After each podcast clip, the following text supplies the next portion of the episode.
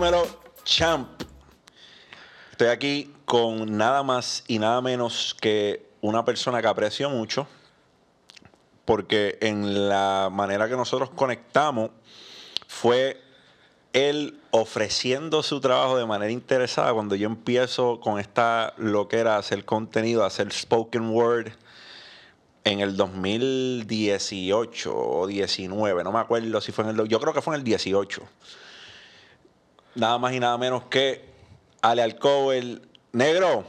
Activo, ready, asustado aquí, ¿me entiendes? La no te asustes, no te asustes. Dando la cara, pero chilling, confianza. ¿Cómo han estado los últimos meses, Ale? Este, después de pandemia, ocupado. Empezaron los shows como que todo fue de 0 a 100. Y de Tú nuevo, estás viviendo en, En mi- PR. en- estás viviendo aquí, En pero en. Miami también estás un tiempo, ¿verdad? me fui por Orlando, Orlando, Orlando. pero no me gustó. Me fui en pandemia también. No estaba pasando mucho y como que me bastripié y regresé a Nuevo PR. Ok, terminaron ¿Qué no te la gustó? ¿Qué? ¿Qué no te gustó de allá? No sé, no encontraba como... ¿Cómo desenvolverte? Sí, estoy acostumbrado aquí en PR, ¿me entiendes? Como que me fui para allá y porque no estaba pasando nada en PR por lo de la pandemia y de momento todo el mundo empezó a llamar, mira, esto, esto y esto, y todo era en PR. So, regresé para acá de nuevo, se quedó mi socio ya en la, en la casa que tenemos, que alquilamos, ya la entregamos en, en Orlando. Ok. Y me quedé aquí, de momento empezaron los viajes, empecé a viajar, o sea, empezaron los shows y esas cosas y, y empecé de nuevo Súper.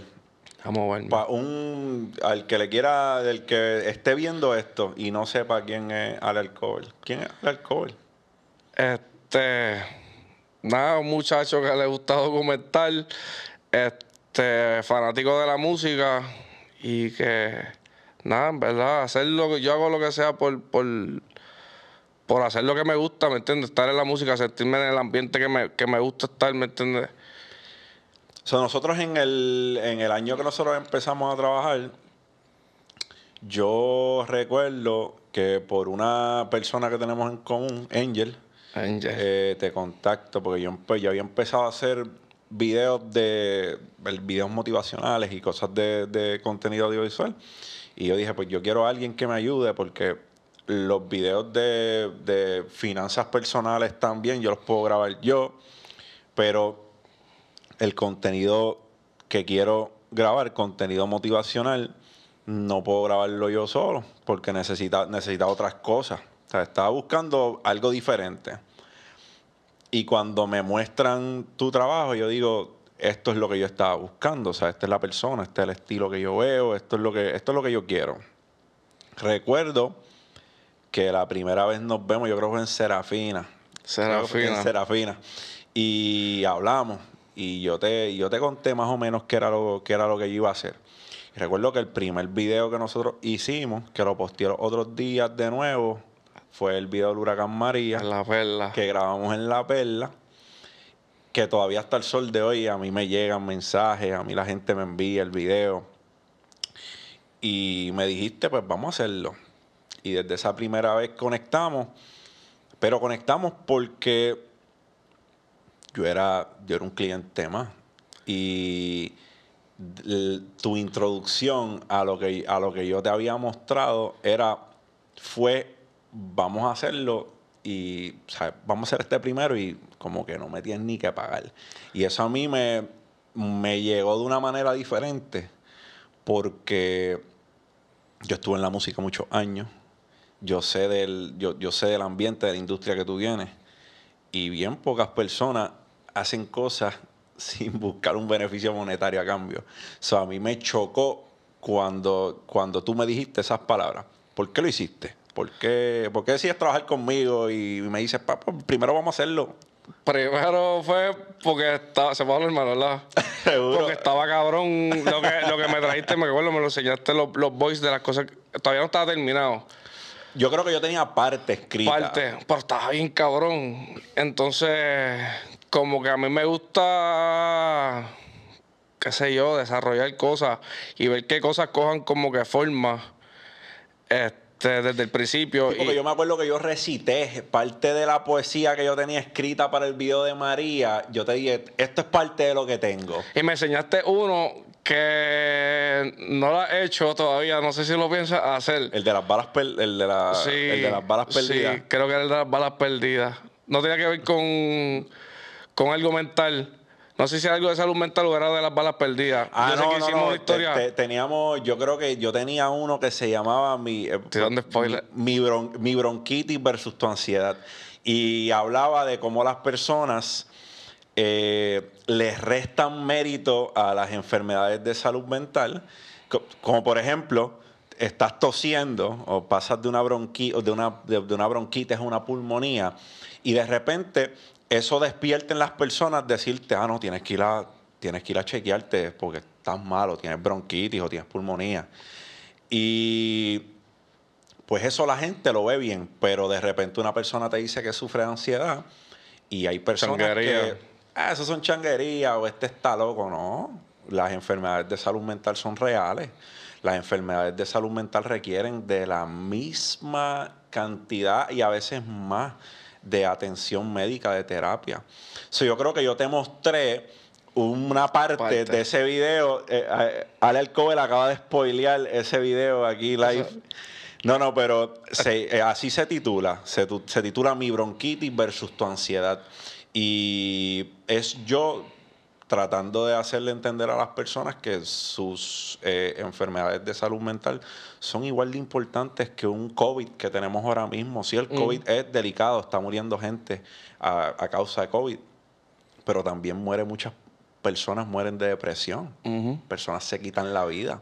Que ellos mismos toman la decisión, ¿me entiendes? Que algo los empuja a que ellos mismos tomen la decisión. No es como algo que te contagiaste, ¿me entiendes? Que fue involuntario.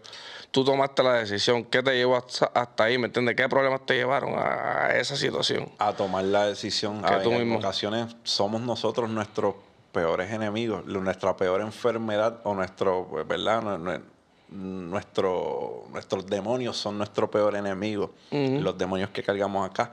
La mente a veces pues se va por diferentes cosas. Por eso es que el otro proyecto que yo tengo se llama Mindset, porque entendemos que en la vida de un inversionista por ejemplo, yo tengo personas que empezaron con la misma cartera que yo, con la misma cantidad de dinero que yo. Y empezamos invertido en las mismas cosas. Y por una cosa u otra, por una razón u otra, yo tengo resultados diferentes a esas personas que empezaron conmigo. Y solamente trata de algo, trata de la mentalidad, que eso es lo que nos separa. So, hacemos el video del huracán María y después seguimos trabajando varios Y videos si, más. y si hicimos como dos o tres Hicimos más. como, como tres o cuatro videos más. Sí. Entonces yo estaba o viajando, no coincidíamos, pero siempre estaba las ganas. El sol de a mí me gustaba, yo soy fanático del rap y sentía que estaba haciendo, porque es como, no es rap, Es poesía, es pero, hay rima. Pero con jerga actual, ¿me entiendes? Que los chamaquitos se pueden identificar, ¿me entiendes? So, sentía que era algo, no era más de lo mismo, ¿me entiendes? Era algo cabrón y me quería ser parte de eso y aportar algo. Te agradezco. Es algo a diario me preguntan cuándo vuelves ¿Qué, o qué cuándo seguir haciendo? o- o- ¿verdad? o y más ahora que, ¿me entiendes? Está... ¿Entiendes? Mira, pues sí, en algún momento yo, yo digo que lo que me gusta del spoken word poetry es que me siento yo y para el que no sepa, en algún momento yo compuse música y por eso es que se me hace tan fácil componer poesía. Además de eso, pienso que es un área que, que me toca porque estoy en la poesía, yo puedo abordar muchos temas. Yo puedo hablar de, yo puedo hablar de la salud mental, yo puedo hablar de nuestro sistema educativo, yo puedo hablar de las finanzas, yo puedo hablar de lo cotidiano, yo puedo hablar de lo que me dé la gana en la, en, en la poesía. Y hacerlo de esa manera, pues para mí es un hobby, algo que disfruto. So, de- Debería ser más a menudo. Que debería ser más a menudo, pero está bien, un hobby. Pero sí, pero sí, lo voy a.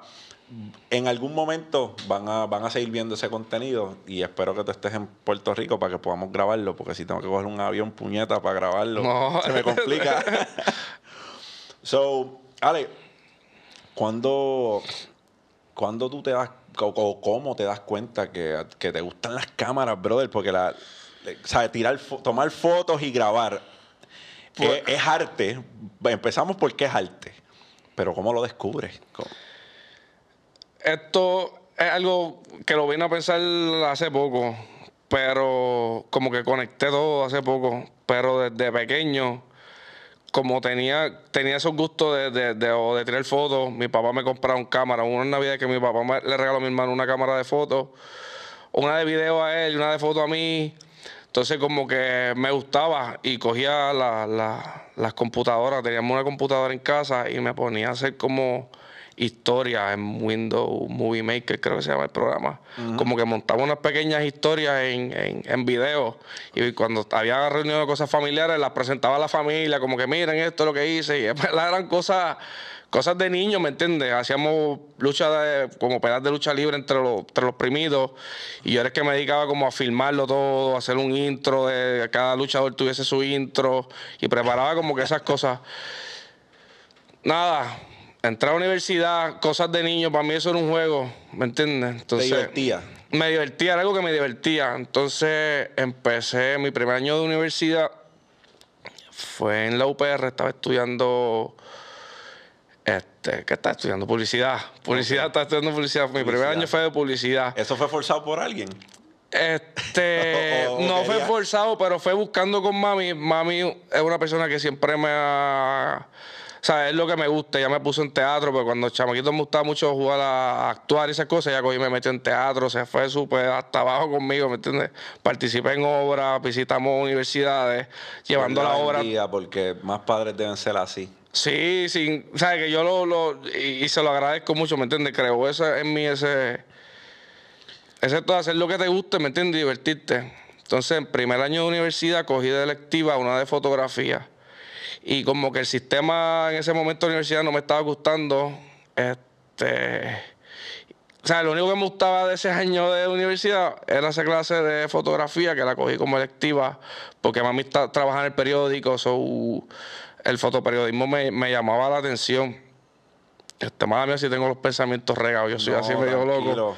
Usted hable. So, estaba triple con la universidad, estaba cogiendo esa clase de fotografía y ese año de universidad leí uno de los libros que para mí cambió mi vida. Fue, creo que fue el año después que Steve Jobs falleció uh -huh. y mami me, me regaló la, la autobiografía, una, una, biografía autorizada por, por Steve Jobs que hizo Walter Saxon. Y me metí demasiado como que en la vida de Steve Jobs. Me volví como un fan de él y una de las cosas que él decía en, una parte del libro era que si no te gusta, si cuando te levantabas, era algo como que si hoy te levantaste y no te gusta lo que estás haciendo, como que debes cambiarlo, ¿me entiendes? No, no, era, era algo así, no recuerdo bien las palabras exactas, pero era algo así. Y tuve como un momento de, no sé si epifanía o algo así, y dije, ¿sabes? Me fui, me, me dropié de la universidad y me fui para otra a estudiar fotografía, que para ese momento no es lo que veía ahora, pasó dos o tres años después, lo de, que explotó todo esto del media y las redes sociales, cuando entré era como algo inseguro, ¿me entiendes? Mucha gente me decía como que no, te va a ir bien a la fotografía, video, que, o sea, lo único que había eran los periódicos.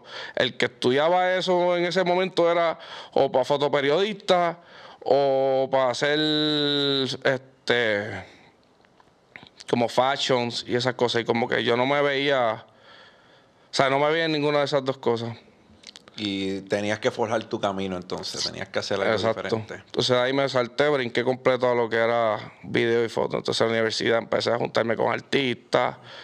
Este, ¿Cuál fue el primer artista que trabajaste? El primer primero video, primer primer video fue con Bray y Joy Santana. Bray Tiago y Joy Santana. Bray. Ah, Bray, Bray la obra negra, la obra, sí. la, okay. Fue mi primer video y fue por asistir a un pana mío que creo que para ese tiempo estaba todo el mundo dándole unas mon, unas cosas así, y él no lo podía decir. Yo, bro, esos son Bray Joyce. ¿Entiendes? ¿Cómo va a dejar pasar esa oportunidad? ¿Me entiendes? Esos son los muchachos que están ahora mismo. Y él no era muy fan de la música. Yo, bueno, si tú quieres, ve y grábalo tú, ¿me entiendes? Y yo, bueno, lo grabo y tú lo facturas. A mí no me interesa, ¿me entiendes? El dinero. Yo lo que quiero es grabarlo y ver lo que es eso, ¿me entiendes? Porque esto es lo que yo veo en YouTube. Quiero grabarlo y buscar cómo editarlo. Y fue el primero. A ellos les gustó y de ahí me llamaron para adelante. O sea, que fue por referencia. Lograste trabajar con ellos por ese trabajo del, del pana. Por ese una- trabajo. Una referencia, ok. Que el pana no le interesaba. El pana hoy día está haciendo videos de música que es Apes. Es mi pana que a mí me enseñó todo, le debo todo, ¿me entiendes? Pana, yo lo llamaba a las 3 de la mañana por FaceTime, mira cómo hago esto en el video. Y él me contestaba y me explicaba. So, gracias a él, ¿me entiendes? Este, que aportó mucho y esas cositas a él no le gustaba, como que los paris, viajar, y como que lo quisito así me lo soltaba. Y porque- ¿Identificaste una necesidad también? Porque si a él no le gustaban, pues tú cachabas el guiso. Exacto, exacto. Que a veces no era ni, ¿me entiendes? No era ni con paga, era que realmente me gustaba, era algo que me gustaba. Y como lo veía en YouTube, era algo que quería hacer, quería experimentarlo y pasar por la experiencia. So, regalaste mucho trabajo. Sí, mucho, mucho. Y, igual cobrando, lo que cobraba al principio eran cosas para pagar la gasolina y más nada, ¿entiendes? Pero yo con saber que salía el video en las redes sociales y que estaba haciendo lo que me gustaba y haciendo algo cabrón, estaba súper... ¿Qué tan importante ha sido eso? Porque ah, vamos a tomar en consideración que gracias a, a eso que tú hiciste es que otros artistas se siguieron inter- interesando en tu trabajo. Exacto. So, lo, lo, lo ves como algo importante, que diste ese trabajo upfront antes de buscar una compensación monetaria. Claro, porque creé el portafolio de cosas que no habían, ¿sabes? No era lo mismo, no es lo mismo vender una idea de lo que tú puedes hacer o lo que tú quieres llegar a hacer sin, sin de esto que enseñarle, mira, esto es lo que yo hago, míralo. Y mira las redes sociales, mira lo que causa esto y lo otro. Y es que también es algo que eh, en- como que en, en esto de los camarógrafos y más cuando empecé, ya yo creo que ya no tanto, pero cuando empecé había como una, no sé, entre los camarógrafos de que no regalen el trabajo, que tal, este está cobrando barato, entonces siempre habían como comentarios porque la gente termina averiguando cuánto es que tú cobras y para ese tiempo, ¿entiendes? Como si estuvieses dañando el mercado. Dañando que- el mercado. Este.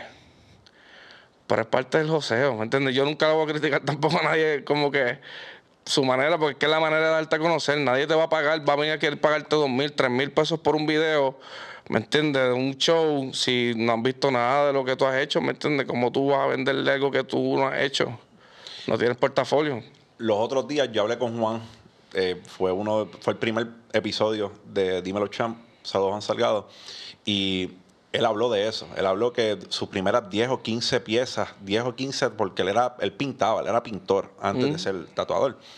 So, él identifica un campo que no, no había sido explorado y él dice que su momento de, ok, debo empezar o debo hacer esto, es cuando se da cuenta que el campo no está explorado y además de eso decide empezar a donar varias piezas.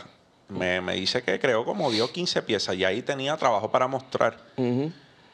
So, por eso resona mucho lo que estás diciendo, porque eh, es así con, con- con las mentorías también, personas que ofrecen su, su trabajo y así es que tú conectas con ellos.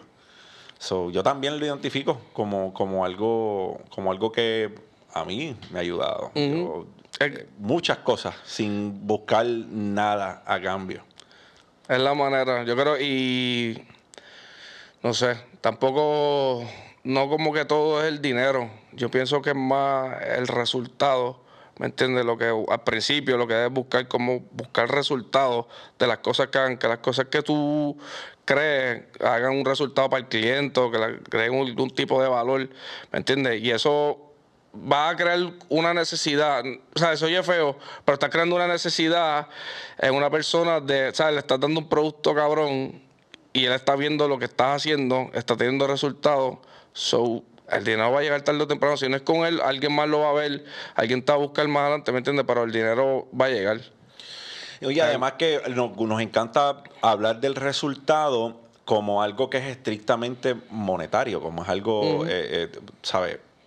Hablamos de qué recibiste a cambio y nos encanta decir, ah, pues me pagaron tanto, pero no siempre la remuneración es monetaria, la experiencia. Eh, ¿Estás hoy en la misma posición que estaba antes de haber tomado ese trabajo? Yo estoy, yo estoy seguro que no, porque de todas las, de todas las experiencias, nosotros crecemos. No, no siempre la ganancia es monetaria. Hay veces que perdiendo se gana. Ujú. Y es esencial es esencial. Nos pasa en todo, nos pasa en todo. Hay veces que yo tomo decisiones y esas decisiones son tomadas en base a eso, en base a la experiencia que yo quiero obtener detrás de haber tomado una decisión como esa, aunque el desenlace final sea que perdí monetariamente, pero gané experiencia. Y que no te vuelvan a suceder, las cosas que de eso no te vuelvan a suceder, ya la aprendiste, ¿me entiendes? Eh, para una próxima ocasión, tú sabes que por qué camino va, por qué camino no va. So, estaban no hace mucho con Raúl. Con Raúl. Fue el primer artista, mala mía que de eso, el primer artista con el que estuve full fue con Raúl, ¿sabes? Que empezamos de cero. ¿Sabes? Primero que me dio la oportunidad de estar full, full, full con un artista de arriba para abajo y de tratar de hacerlo todo, que si tenía que ir a la entrevista, que pasé tiempo eran en las universidades o cosas así, fue Raúl. Y ahora volví a retomar como que. ¿Y cómo llegaste a él? Con Raúl por Apes, porque Apes hacía videos de música y le estaba haciendo los videos y de nuevo, no le gustaban los shows y me lo presentó en el donde trabajaba en aquel momento. Ellos llegaron antes de un show y no, me senté y me, lo presentó.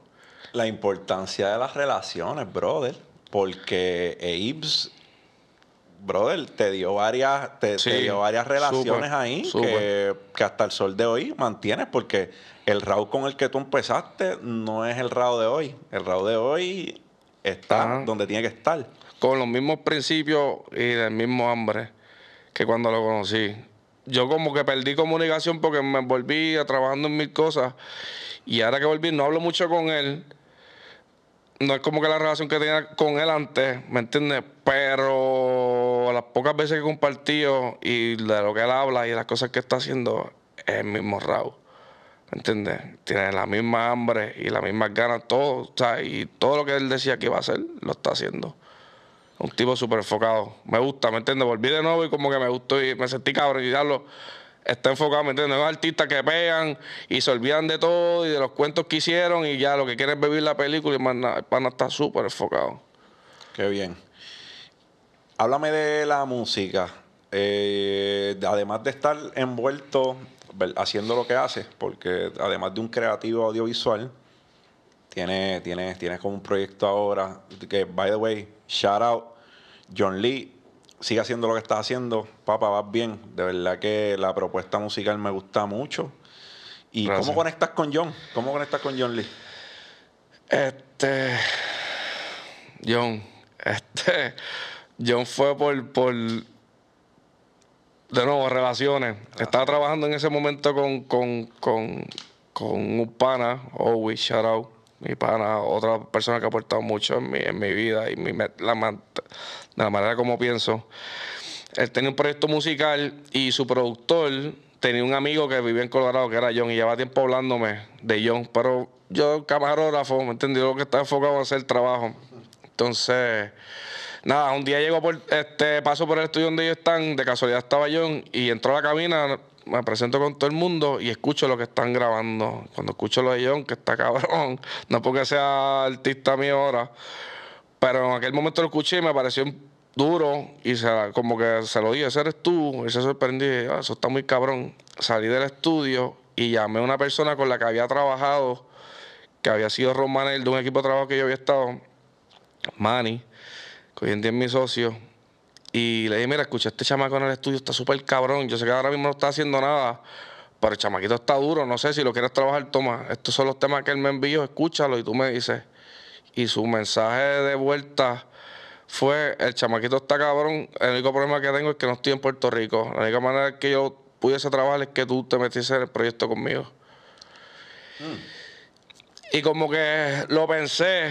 Se tiró una curva ahí. Sí, y se le agradezco. sea, No todo el mundo hace eso. Le di vuelta y sentí que con John podía hacer las cosas que con otros artistas no me estaban permitiendo o cosas que yo veía que otros artistas no estaban haciendo. Cuestión de contenido, de muchas cosas y dije que hacía el proyecto. Y hasta el sol de hoy, llevamos tres años, estuvimos como año y medio, dos años casi desarrollando, ¿entiendes? Porque John llegó de Colorado crudo, sin escuchar nada de música. Él estaba, por unos problemas se había despejado de la música y no quería hacer nada y se fue para Colorado a trabajar nada más. Y llegó a Puerto Rico por Fantasma, que su productor lo estaba ayudando. Y nada, firmamos y estuvimos como dos años desarrollando, buscando la vuelta al, al, al de esto. Y aquí estamos.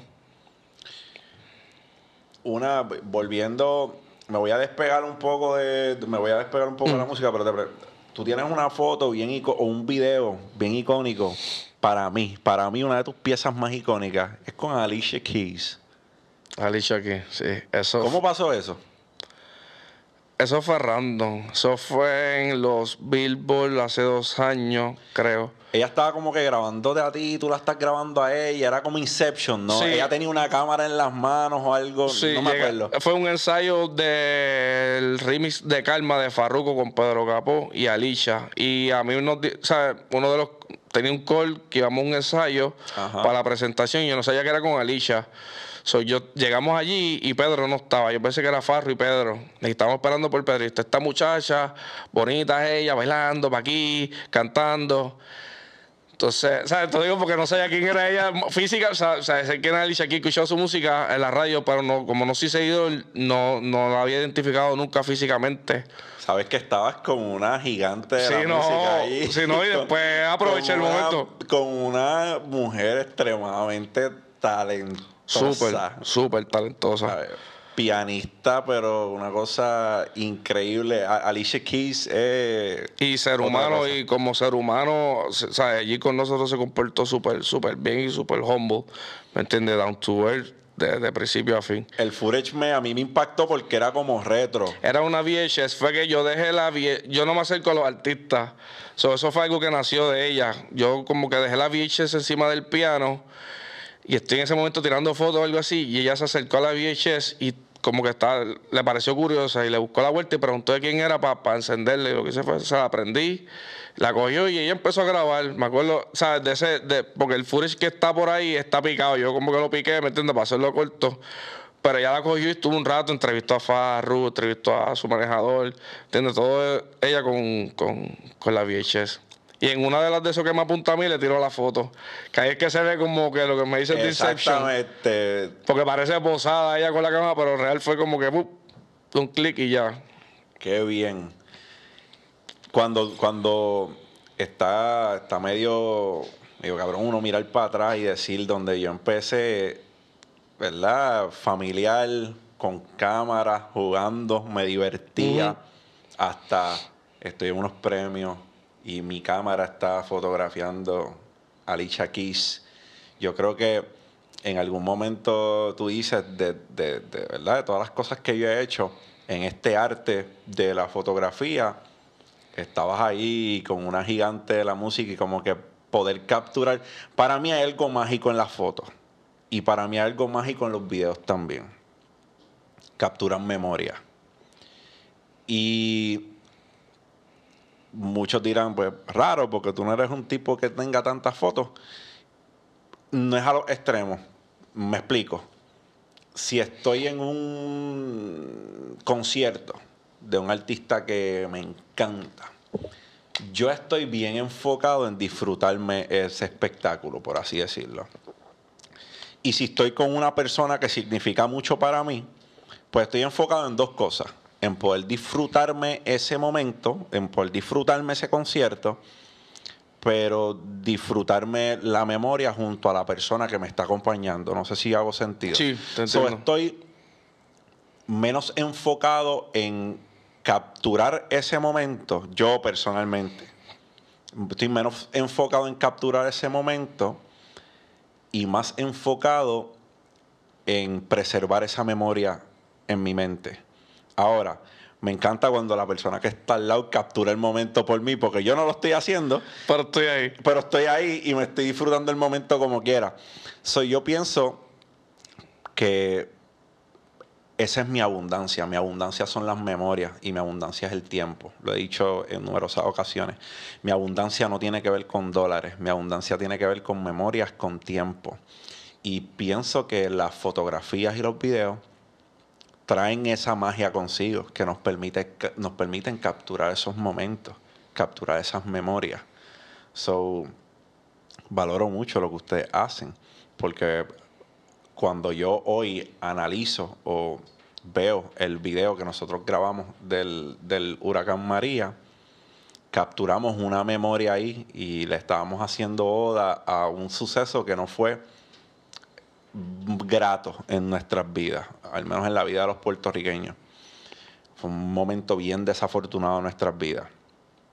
Y pienso que pudiésemos hacer eso, capturarlo en el lugar que estábamos, estábamos en la perla. Capturamos la esencia de yo creo que el mensaje que yo estaba tratando de transmitir. Y pasó seamless. En ese video estaba Apes también. Apes me ayudó. Él te ayudó. Él está en todo, ¿me entiendes? El pana, incluso para lo de John, la primero que me dio la mano en los videos de música fue él, ¿me ha estado en todo mi proceso, por eso es que yo le debo tanto a él, ¿me entiendes?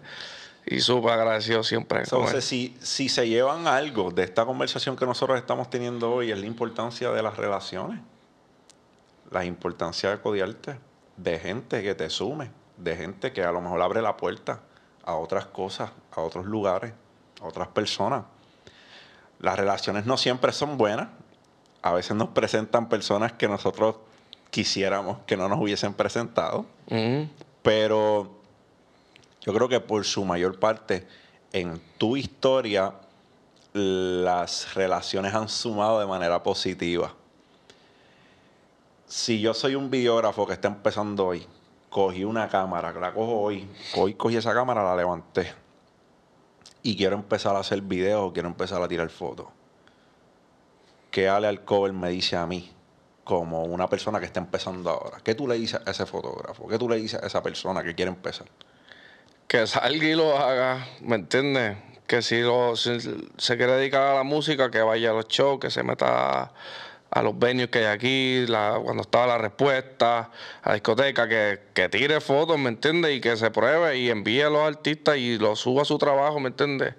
Sin, sin pensarlo dos veces, ¿me entiendes? La mejor manera de que las cosas pasen es haciéndolas, ¿me entiendes? Y vas a cometer errores y a lo mejor después de tu trabajo, sea, no te va a gustar lo, lo- lo que hiciste al principio, por, sea, porque hiciste otras cosas más cabronas, pero es parte del proceso, es salir y hacerlo, ¿me entiendes? La mejor manera es salir y hacerlo.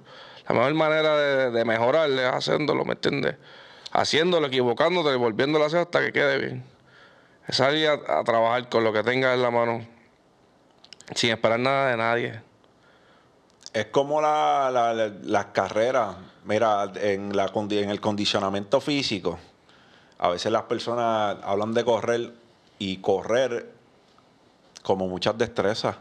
La única manera que tú eres mejor corredor es corriendo, no hay de otra. Tú no puedes, eh, ¿cómo te digo? No, no puedes afirmar, voy a ser un mejor corredor si no te pones la Brooks y, Y arranca a correr. y sales a correr. So, yo creo que eso es vital, salir a hacer las cosas, menos ponderación. El viejo mío dice que el mucho análisis causa parálisis. Exacto. Mientras más lo piensas y menos haces, pues ahí mismo te quedas en un estado catatónico. te creas posibles escenarios que a lo mejor ni van a pasar, empiezas a pe- pensar en lo peor, que no, que va a quedar malo, que la gente no. Fíjate lo que piensa la gente, tú sales y hazlo y ya, y se acabó. ¿Entiendes? En algún momento va a llegar lo que tú quieras hacer. A lo mejor empezaste bien, a lo mejor, ¿entiendes? Para haciéndolo. ¿Tienes otras metas con, con tu carrera como, como creador audiovisual? ¿Qué metas tienes? ¿Vas a empezar a hacer más videos musicales? o- Mm, No me veo en los videos musicales. Me gusta lo que sea documental. Todo lo que sea documental y cosas que, que, ¿Qué no te gusta de los videos musicales? No sé, es que es como es algo que es planif... O sea, respeto, ¿me entiendes? Todo- Cada cual tiene su gusto y su, su, su de esto. Es una disciplina Es diferente. una dif- no hay disciplina nada- diferente, pero me- lo que me llena es ahí documental y, y en, cuando llegas a los sitios, encontrarte con las situaciones, ¿me entiendes? Tú no sabes, cuando yo viajo a un país, yo no sé con lo que me voy a encontrar, ¿me entiendes? Yo no sé cómo va a ser la tarima, yo no sé cómo va a estar el público, ¿entiendes? Me gusta estar ahí en el rush y buscar qué hacer, ¿me entiendes? No ir con algo planificado, no me gusta... O sea, se, se escucha pero a mí no me gusta planificarme mucho, no me gusta como que pensar las cosas, ok, pues vamos a hacer un video de música y esto es lo que va a estar aquí y esto es lo que va a ser allá, ¿me entiendes? Porque te creas expectativas, ¿Me entiendes? Y hay veces que las cosas, o por cuestión de budget, o cuestión de, por cualquier cosa, no, no, no pasan o no son como las tienen en mente. no me gusta crearme expectativas de las cosas. Me gusta salir y hacer, y de lo que tengo, buscar hacer algo cabrón. Yo, yo creo que puedo decir que me tomó años encontrarme como inversionista. Hay inversionistas diferentes. Hay personas que son day traders en, en, cierto mercado. Hay inversionistas a largo plazo. Hay, you name it. Hay inversionistas de opciones que son operaciones cortas ¿Cuándo tú te encontraste? ¿Cuándo tú encontraste tu estilo? Porque tú tienes un. A mí me parece, no sé. Y yo no soy fotógrafo, yo sé de cámaras lo que tú sabes de astronauta. Eh, pero entiendo que tus videos como tal, cuando yo veo un video tuyo, es bien raro que se me que yo no pueda distinguir. O sea, cuando lo veo en, las en redes sociales de un artista, yo como que eh, tus videos tienen algo que yo lo, que yo lo identifico es como que un estilo, no sé si son las transiciones, no sé si es el color, hay, hay algo que yo me permita distinguir tu contenido. ¿Tú te encontraste en algún momento o dijiste como que yo creo que este, este es más mi estilo, colorizo de esta manera o tiro de esta manera? ¿Te encontraste en algún momento?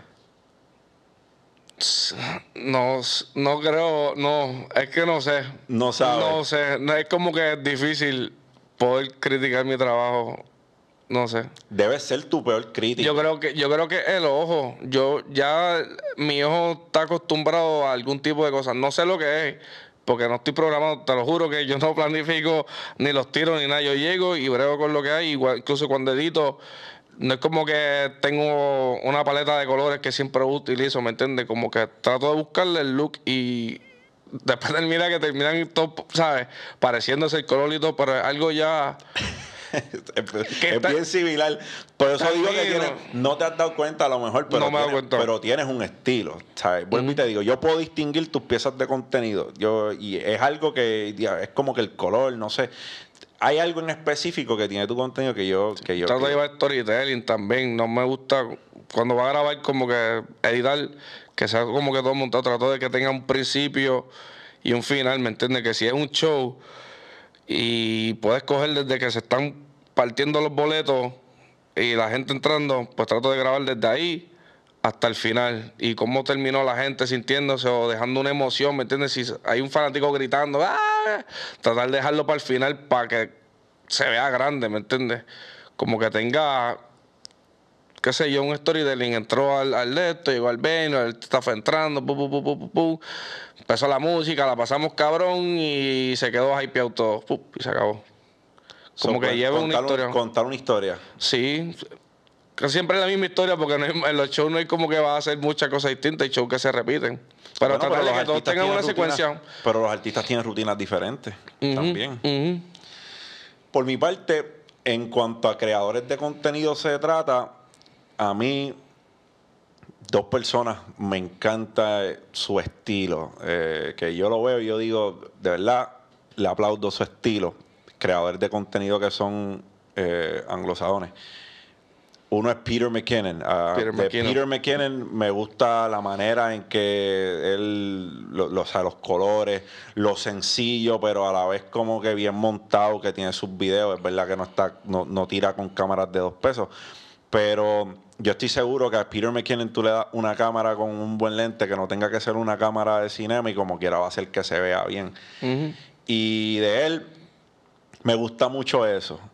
Y de otra persona que me encanta mucho tu trabajo, pero más por el storytelling que por la calidad del contenido que tiene. Y no es que esté malo, el contenido está brutal. Pero me, me llama más su storytelling que su calidad. Es Casey Neistat. Bestia, lo consumí por mucho tiempo y yo creo que de ahí viene también como que parte de las cosas que esto ha sido de, de Casey, la importancia de la música y de los sonidos, es de Casey Neistat. So, yo creo que es una influencia. Casey Neistat es una persona que, que te puede contar la historia más sencilla y darle la vuelta más compleja y volar tu mente. So, por eso yo me convertí, me convertí en bien súper fanático de sus blogs. en, tuve un tiempo mirándolos mucho porque me llamaba la atención. Es que era como un estilo bien marcado. Y volvemos. Casey Neistat no es ningún pendejo. Casey Neistat era director de películas. O sea, este, este es un tipo que sabe lo que está haciendo. Pero volvemos. Más me llama su destreza de contar una historia de lo que me. y que la puedas contar con tu arte, porque que la puedas contar mediante video es bien importante. Porque tú te puedes parar al frente de la cámara y simple y sencillamente contar la historia. Pero si no añadiste el b-roll que es, si no añadiste las tomas que me llevan a mí a eso que tú estás tratando de explicar, eh, es bien importante. yo creo que eso es lo que eh, a mí me llamó la atención. De... Casey, Casey, Casey es papá. Súper papá. Y cuando lo empecé a ver, yo no editaba videos. ¿Me entiendes? Que esto fue way back. Unos meses, dos años antes que yo empezara a editar. Este. Nada, que sí está muy cabrón. muy cabrón desde los timelapse cuando empezaba, que se iba por Nueva York. Muchas. O sea, tenía esa ganas. De ahí también salió la gana de ir a Nueva York. Nueva York es de mis sitios favoritos también para ir. Me inspira mucho ir a Nueva York. Y es la ciudad más inspiradora. Y es por Casey. Por Casey, bueno, fue que nació la, la de esto, pero después llegué y me de esto, pero fue por Casey. Casey Neistat, un maestro. El que no haya visto, si te gusta todo esto que tenga que ver con, con contenido audiovisual, con creatividad, Búscate a Casey Neistat. Y... Sin juzgar la calidad, que es de los primeros, de las primeras películas que hizo, que son hace 6, 7, 8 años atrás. Sin juzgar la calidad y no tienes problema con la calidad, ponte a ver eso, te va a abrir la mente bien cabrón. Eso es así. Casey Neistat es un gigante. ¿Cuáles son tus metas, brother? Próximos 5, 10 años, háblame. Este. De lo que es difícil. Este. No tienen que estar organizadas lo que te salga eh, John, el proyecto de John me interesa mucho, es un proyecto que todavía está en sus baby steps, me emociona mucho todo, todo lo que pasa con él. Así subimos mil seguidores, eso para mí es, ¿me Nosotros lo celebramos en grande. Este, me veo mucho en lo del proyecto de John y desarrollando otros otros artistas y otros conceptos me gusta desarrollar cosas. Me veo también trabajando para tener algo de media. No sé si un, medio o algo así. Mi mamá es, periodista. Este, le hemos dado vuelta mucho al, al, asunto de. Una agencia. ¿Qué? Como una agencia de publicidad o simple sencillamente medio. No tiene que ser publicidad, crear medios. Medio. Está algo como los YouTube Space en, en, en, diferentes partes de Estados Unidos. Oh, como un like a co-work space para los mismos creadores, que tengan un, estudio, que tengan un espacio donde puedan ir y crear. Exacto. Es un problema que hay aquí en Puerto Rico que no hay mucho espacio acondicionado o con o que le permitan a gente con poco presupuesto, ¿me entiendes? Crear cosas y ahora mismo todo está en las redes, ¿me entiendes? Hace poco, me, gracias a Gabriel Santana, shout a Gaby, me presentaron una oportunidad de inversión que está buscando expandir a Puerto Rico en Estados Unidos. Se llama REC.